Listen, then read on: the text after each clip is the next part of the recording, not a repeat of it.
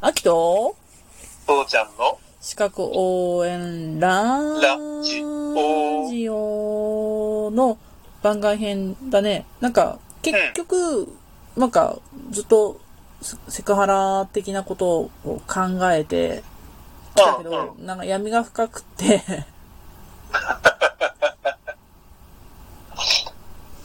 まあそうだね。闇が深くってどうかなーっていうのはちょっとなんか思ったんだけど、まあとにかく、うん、あの、昨日も最後にちょっと言ったけど、日本はまだ江戸時代で、うん。殿様が頭にいて、みんなその殿様にあの頭下げて、殿様に任せれば間違い世の中だからって言って、うんまあ周りを見ようとしないし、いつまで経っても男尊女卑で、うん。うん、女は男に従ってりゃいいんだって、うんそういうかか環境がずーっと少なくともまだ残ってて、うん。うん、男女雇用平等法とかなんとかっていうのがもう30年くらい前から発行してるはずなんだけど、未だにそれが何にもなあの聞いてないところがあって、うん。うん、このそれがさ世の中が変わるのにあと半世紀ぐらいかかるんじゃねえかという悲しい話になってくると。父ちゃんにさ、うん、その、根っことなるような体験になるかなと思う話をしていいかななんか、はいはい、あどうの、ぞこ。れはさ、今度こそ聞く。今度こそってなんだよ。 いや、今までだから聞くようなふりをして聞かなかったから聞いたあの、今、今の令和の世の中でも問題になってるんだけど、うん要は、教育に関わる人たちが、あの、上から妊娠を控えるようにって言われる問題って知ってるまあ、知ってる知ってる知ってる。ね、あの、教師のバトンとかそういうのでも明らかになったんだけど、うん、うん、例えば、保育園、幼稚園ありましたと。うん、うん。で、その中で担任を持っている教師が、女性がね、教員が、そ保育士がいましたと。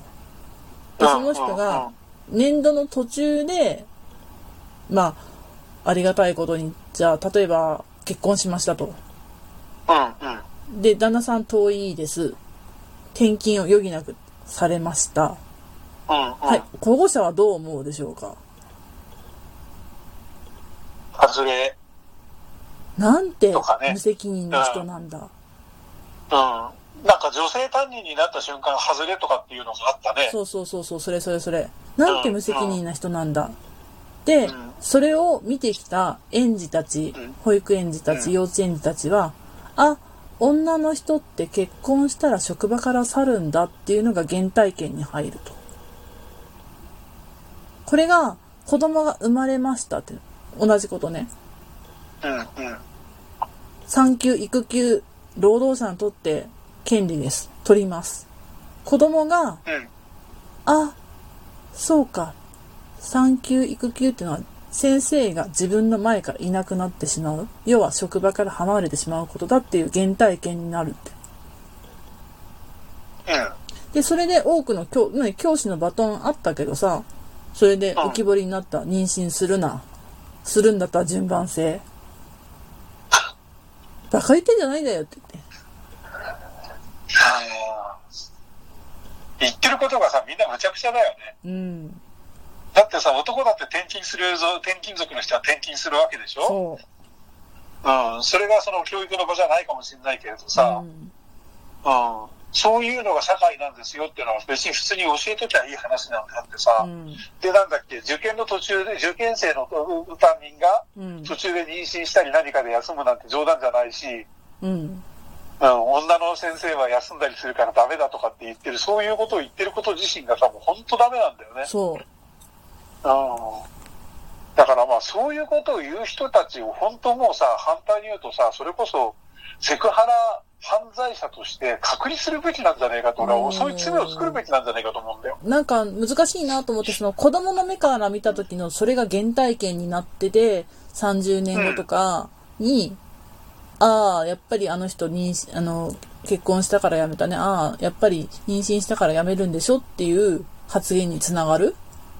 そんなことないと思わないいや、それがあさ、いや、それがね、どこかで、その原体験を書き換えるチャンスがあればね、っていうか、うんそれを原体験とさせるってのは親がそういうことを言うからでしょそうそうそうそう、だから、あだからそのれをしなきゃいいだけの話なんじゃないのうん、だから、まだそれができてないんだよね、機能してないんだよねっていう。そう、だからそういうことをやってる親の教育が間違ってるだけで先生が悪いわけじゃないってことなんだよ。もうなんかそこがなんか、あの、変わるのに長くかかるうん。ゆえんかな、みたいなちょっと思っちゃって。そうだね、昔ね、うん。仕事、ある時俺ちょっと結構病弱だった時があってさ、父ちゃんがうん。ちょこまか会社をちょっと休む、休まなきゃいけなかったの、病院行ったり何かして。うん、はいはい、うん。そしたらさ、お前はちょっとしたことで休むよなとかってすげえ嫌みを言うちっちゃい会社だったから。うん。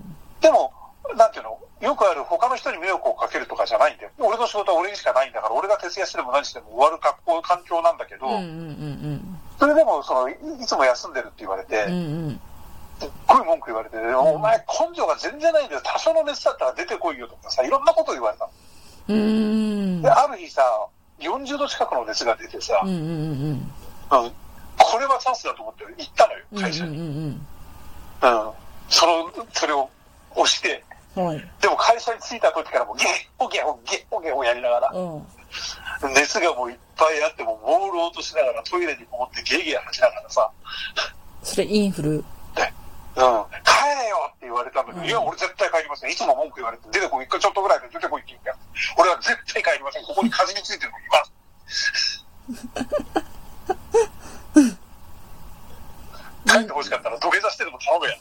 ババイオテロになったうんうん、バイオテロして。これであなたたちが休むようなこと絶対ないはずですよ。うん。うん。あの、こういう、あなたたちの言葉はこういうところで返ってくるんですようんうんう。んうんで、そうしたら、えその、先陣切って言ってた人がやっぱり映ってさ、うん。うんうんうんうん。だから根性ないじゃないですか。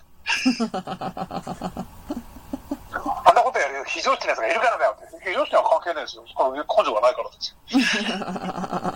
ですよ。めちゃくちゃそういうふうにしてやったけどね。うん。うんだからさ、そういう風なのってね、結局だからそういう風に言う人たちが結局、諸悪の根源なのよ。そうだね。うん、別にこれがだから風邪だろうがさ、さささちょっとあれだけど、生理休暇だろうがね、うんあの育児休暇だろうがさ、うん。なんかあったって結局みんなで助け合いましょう、ちゃんと理解し合いましょうってやれば別に済む話であってさ、うん。だって誰だって俺、俺はその、し辛さは知らないけど、生理って結構大変なんですよ、思う人って。そりゃそうだよ。それ変わっ、ね、楽でいいなって思わないよね、普通なら。普通ならそうだし。うんまあ男がそれをそういうふうに思っちゃうのはしょうがないところはあるんだろうけど、まだね、女性がそれを言っちゃおしめだよってのはあるわけじゃうない。うんんだからそういうふうにならない社会になってほしいなと思う。うん。うんうん。結局ね、子供の原体験だってとなんとかってそういうふうなことを言う人たちってのは、それは親が悪いんだよ。親の教育はどこでやるもんなんでしょうね。もう、ね。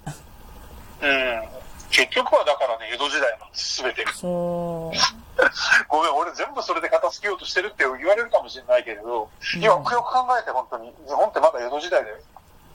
うん、やっぱそ、なんか、ほらさ、本編でもさ、父ちゃんがつ常にこううん日本江戸時代論をね、うん。言ってんだけど、うん。やっぱりこう、あるんだよね。なんかその、うん拭いきれない古、古めかしさ、お上に従うなんとかさ、うん。男尊女卑さ。そうそうそうそう。で、あの、あれだってそうじゃない。性教育だってさ、んみんな結局まだ、ほまだほとんど、まともにやれてないわけでしょ、子供に。そうだね。子供に悪影響があるって。悪影響あるのはしないことだよって。だから、悪影響あるから、あると思うんだから、正しい知識を得るんじゃん。そうそうそうそうそうそうそう。そういうことをね、だからね、変な、だからその、これが教育にいいとか悪いとか勘違いしたアホが未だに牛耳って、うんそれがそれがお上のやり方ですってやってるところがね、もう本当おかしいのよ。うんちょっとさ、それで話が変わるんだけどさ、今ね、ちょっと校則改革っていう本を読んでんのね。うんうん学校の校則これおかしくねみたいな感じのを、こう、子供の目からとその周りの当事者から見たやつとかで、うんうんで、あの、コロナがなってから、制服という概念が崩れてきた。要は制服って頻繁に洗えるようになってないじゃない。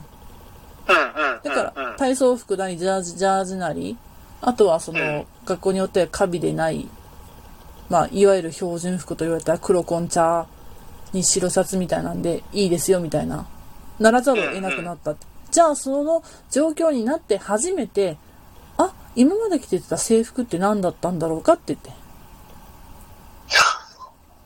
100万年遅せ。そう。で、それより前に、やっぱり、その、制服を着れないから不登校になったとか、その、やっぱり、今でこそ表面化した LGBTQ もあって、うん。うん。制服というのがなければっていうね、あったんだけど、うんやっとその、まあ、変わらざるを得なくなったっていうね。